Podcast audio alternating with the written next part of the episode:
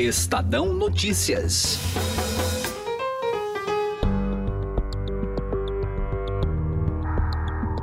A complexa e grave situação das queimadas na Amazônia acabou por deflagrar uma crise diplomática entre Brasil e França.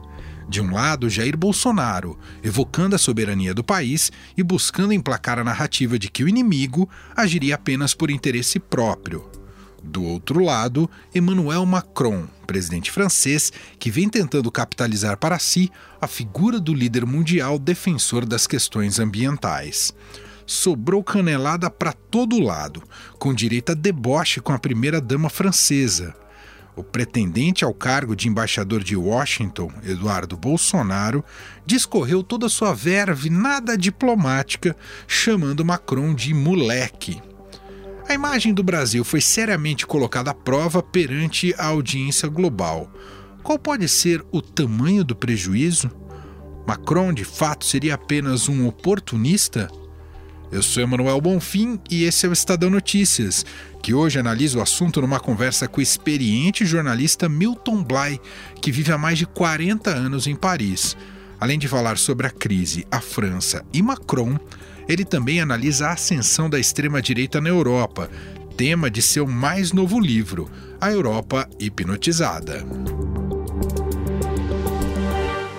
Estadão Notícias. Conheça o lado private da XP, que une a solidez financeira de uma marca global com o dinamismo de um family office. O resultado é uma experiência exclusiva, acompanhada dos melhores profissionais de investimentos do mercado e na gestão de grandes fortunas para preservação e aumento do seu patrimônio. Conte com serviços de gestão ativa de patrimônio. Por aqui, nossos profissionais traduzem temas econômicos relevantes para produtos de investimento, oferecem o acompanhamento necessário para montar uma estratégia de planejamento sucessório e consideram o cenário global como base. Acesse xpprivate.com.br.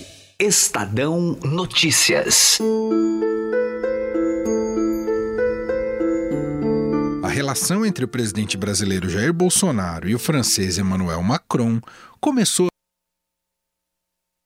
Estadão Notícias.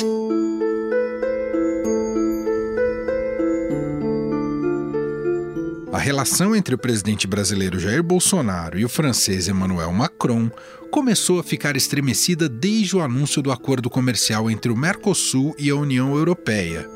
Macron condicionou a assinatura ao comprometimento do governo brasileiro com o Acordo de Paris sobre mudanças climáticas.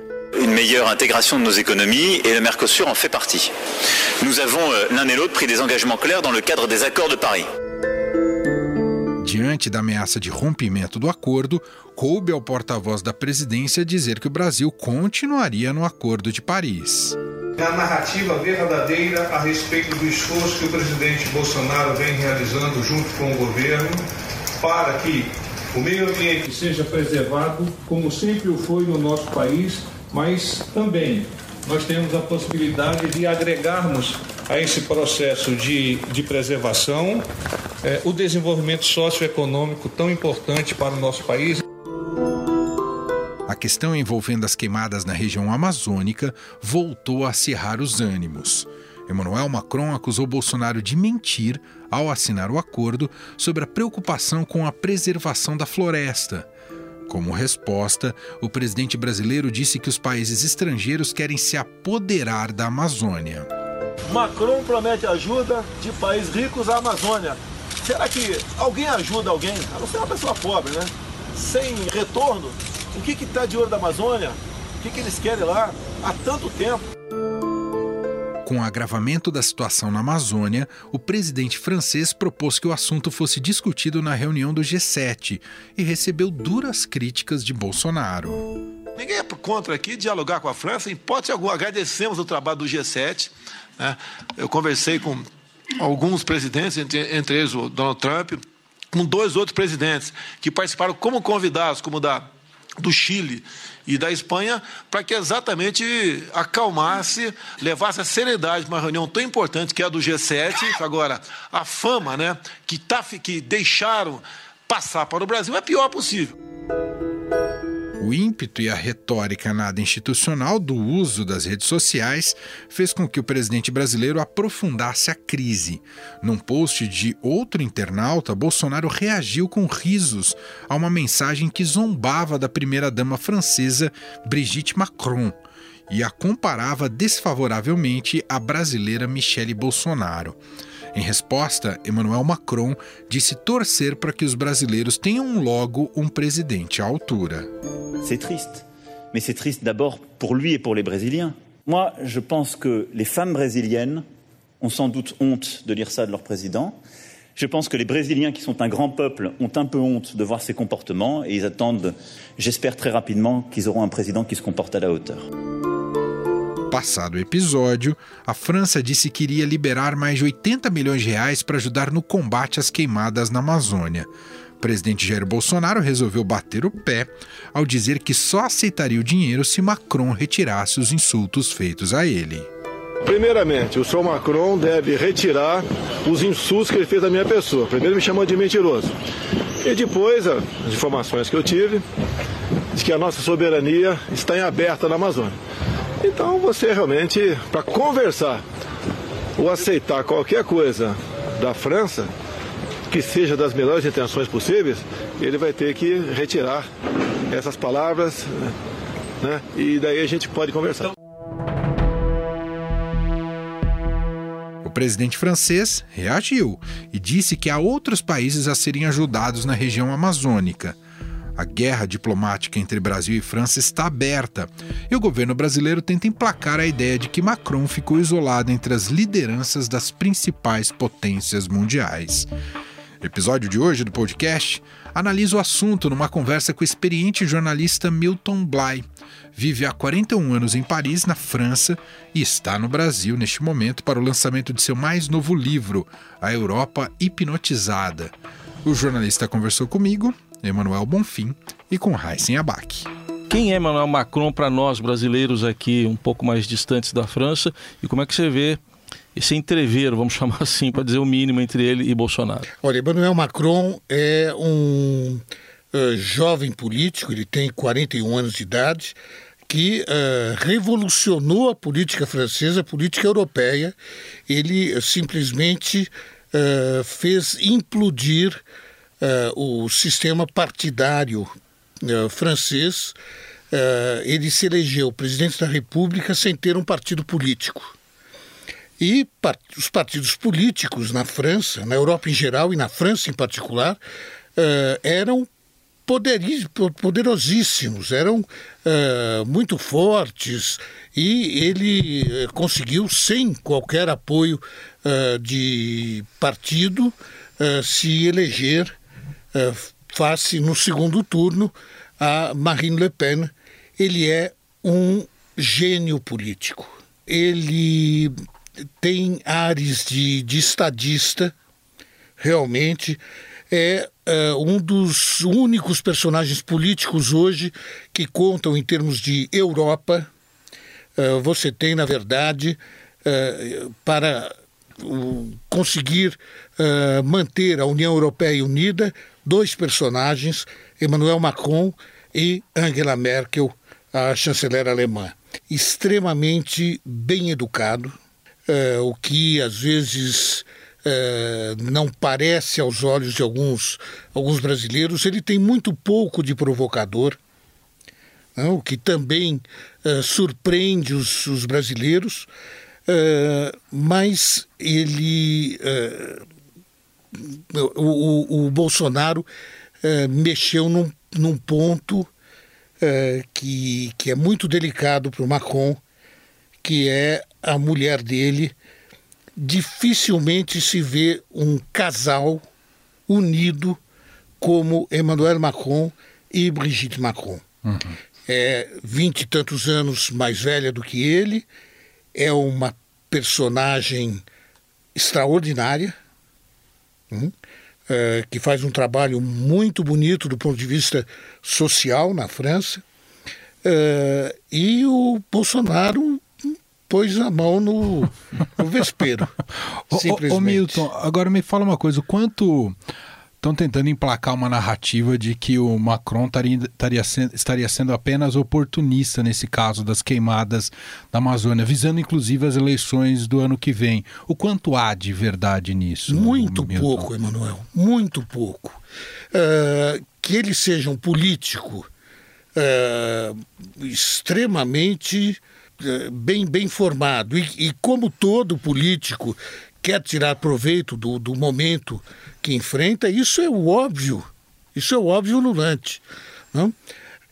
Agora, que eh, ele tem adotado essa linha de conduta simplesmente para tirar proveito, não é verdade. Não é verdade de maneira alguma.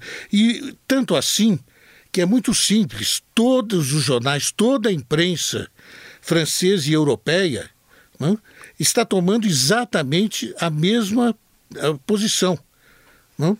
favorável a Macron, inclusive a imprensa de oposição, não? de oposição a ele. Uh, poderia então aproveitar para dizer não, é um oportunista, etc. Uh, não é o caso de maneira alguma. Agora, o que, se, o que não se diz? A França propôs ao Brasil enviar uh, bombeiros. Uh, os bombeiros franceses de combate à floresta, a, fogo, a fogos de floresta, uh, estão entre os mais bem formados do mundo. E é perfeitamente normal no mundo, aqui no Brasil não é, não, mas é um por absurdo total, que quando há uma catástrofe, uh, os países amigos e inimigos se juntam claro. uh, para ajudar. Uh, o, o, Bolsonaro imediatamente disse: não, eu não quero, eu aceito os Estados Unidos e aceito Israel. Só que Israel não tem fogo de floresta. né? Eles simplesmente não sabem trabalhar com fogo de floresta. O Canadá sabe. Uhum. Os Estados Unidos sabem. Agora, Milton, nessa mesma linha da pergunta, Emanuel, de narrativas que está, tão, estão tentando construir aqui, né? É, se fala também que o Macron uh, seria um pretexto para não fechar o acordo com a União Europeia, entre a União Europeia e o Mercosul. Você vê como esse tipo de, de narrativa, considerando as pressões históricas, a gente sabe que os agricultores fazem lá sobre os governos franceses, né? É, o, o Macron foi um uh, entusiasta do, do acordo comercial. Logo depois da assinatura do acordo comercial, o Macron foi o primeiro, aliás, a festejar uh, o fechamento desse acordo Mercosul-União Europeia. E tomou uma bronca dos agricultores. Então, uh, existe o lobby agrícola francês uh, pressionando Macron? Existe, sem dúvida alguma. Agora, tem uma coisa que os franceses e os europeus não engolem mais, né, que se chama agrotóxico. Né? E quando se vê a quantidade de agrotóxicos que uh, foram colocados no mercado, autorizados, após uh, uh, nessa era Bolsonaro, foram mais de 200, então, o, a pressão é maior ainda. E a pressão popular hoje é muito grande. Uhum. O pessoal quer comer bem. Ô, ô Milton, só para fechar esse capítulo, então, desse momento uh, difícil aí entre Brasil e França, uh, Bolsonaro recentemente falou que aceita o dinheiro que o Macron queria enviar, enviar para ajuda aqui ao Brasil, desde que o Macron pedisse desculpas daquilo que foi dito sobre o Bolsonaro. Qual é a chance do Macron pedir desculpas, Milton? Olha, uh, se o Bolsonaro aceitar desculpas do, do tipo uh, vamos em frente, Bolsonaro, aí é possível, mas desculpas, isso de maneira alguma. O, o Macron não vai se rebaixar a isso de jeito nenhum. Milton Bly segue aqui com a gente no programa e agora vamos falar mais sobre o tema que embasa seu mais novo livro, A Europa Hipnotizada, que trata da questão da ascensão da extrema-direita no continente. A number of far right populist parties across Europe have made political gains in recent years. The European elections last week saw big gains for the left and also for the right. The center did less well, with immigration as a major campaign issue. Europe's far right political parties differ in their policies and actions.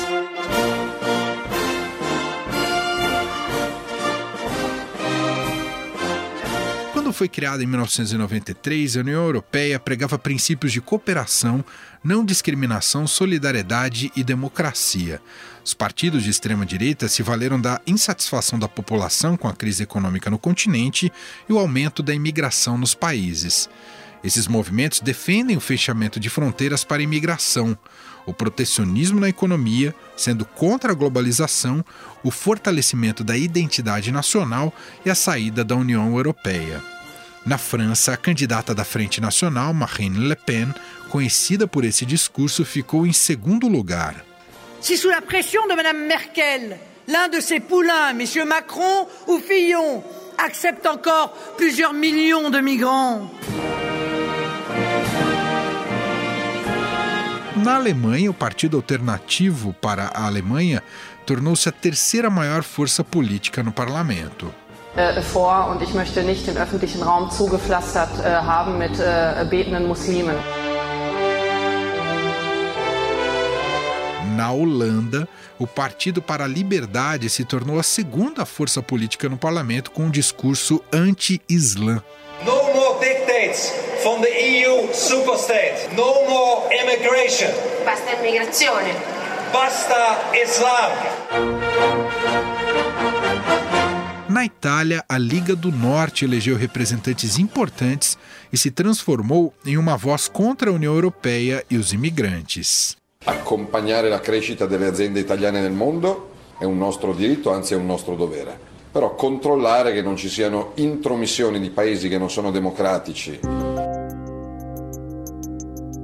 Além desses países, o fenômeno também foi observado na Bulgária, Áustria, Grécia, Polônia, Hungria, Suécia e Bélgica. É o que a gente vai analisar a partir de agora com o jornalista Milton Bly, convidado de hoje aqui do programa.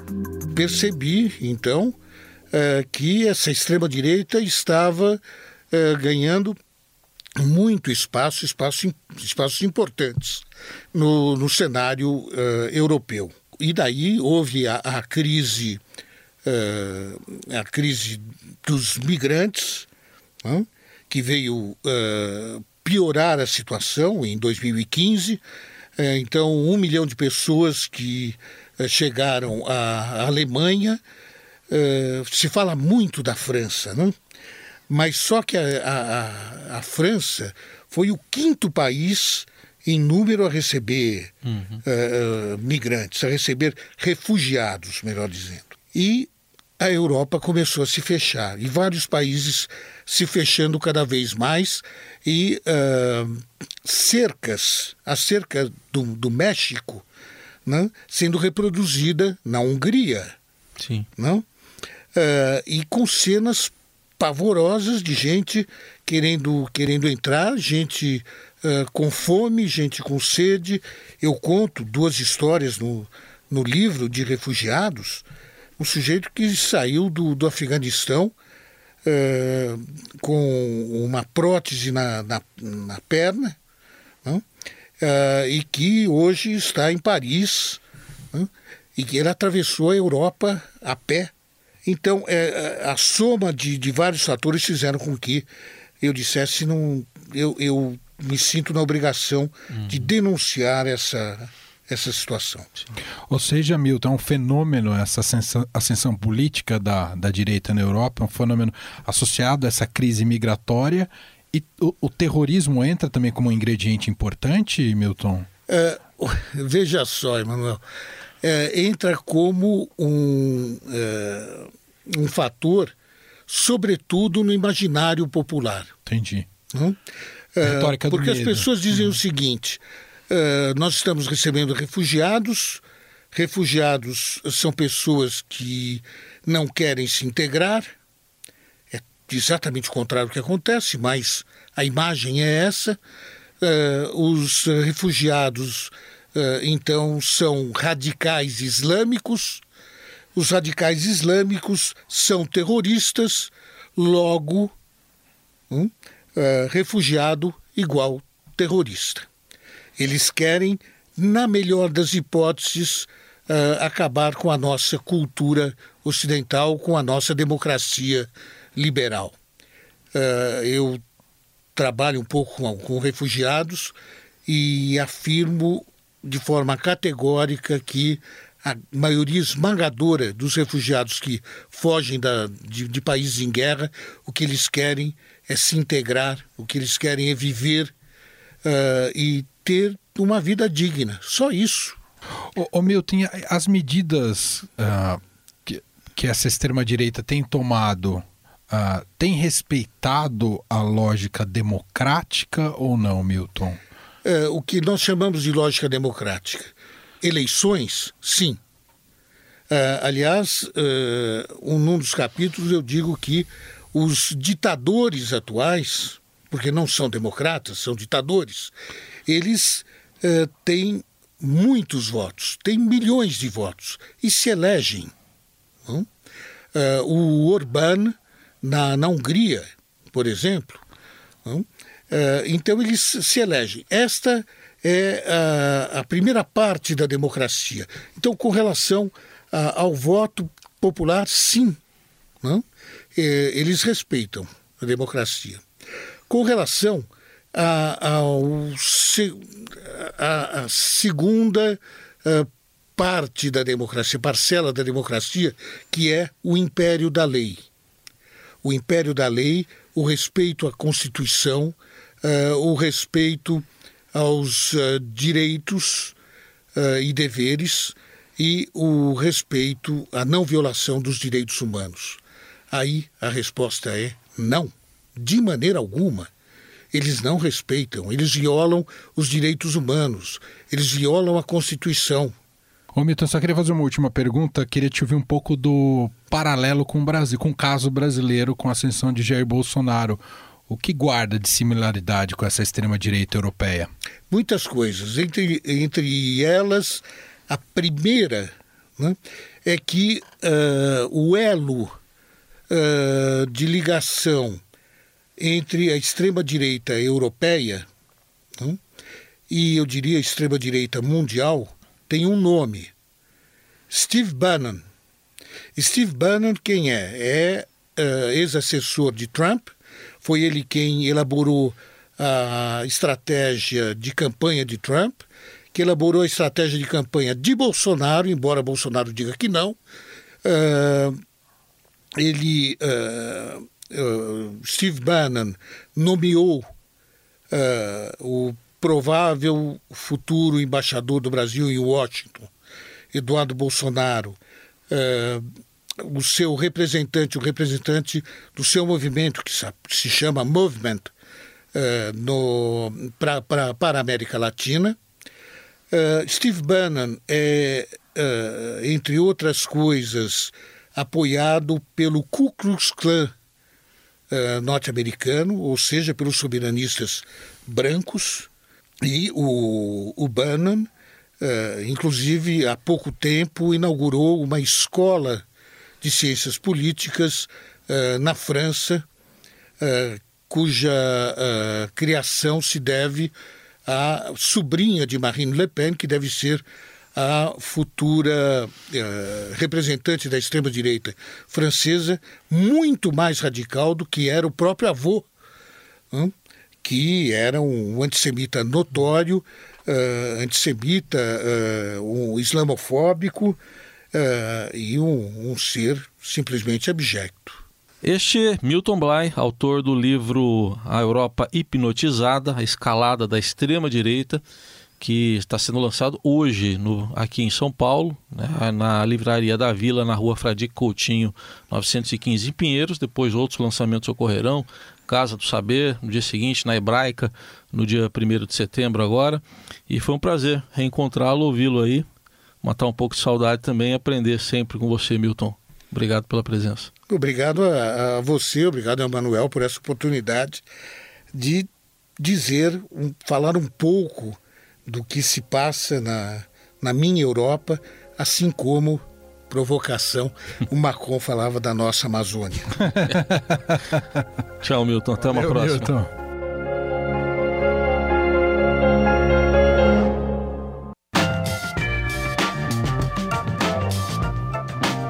Estadão Notícias desta quarta-feira vai ficando por aqui. Contou com a apresentação minha, Emanuel Bonfim, produção de Gustavo Lopes, participação de Raíssen Abac e montagem de Nelson Volter. O diretor de jornalismo do Grupo Estado é João Fábio Caminuto. Para conversar com a gente, o nosso e-mail é podcast@estadão.com. Um abraço para você e até mais. Estadão Notícias.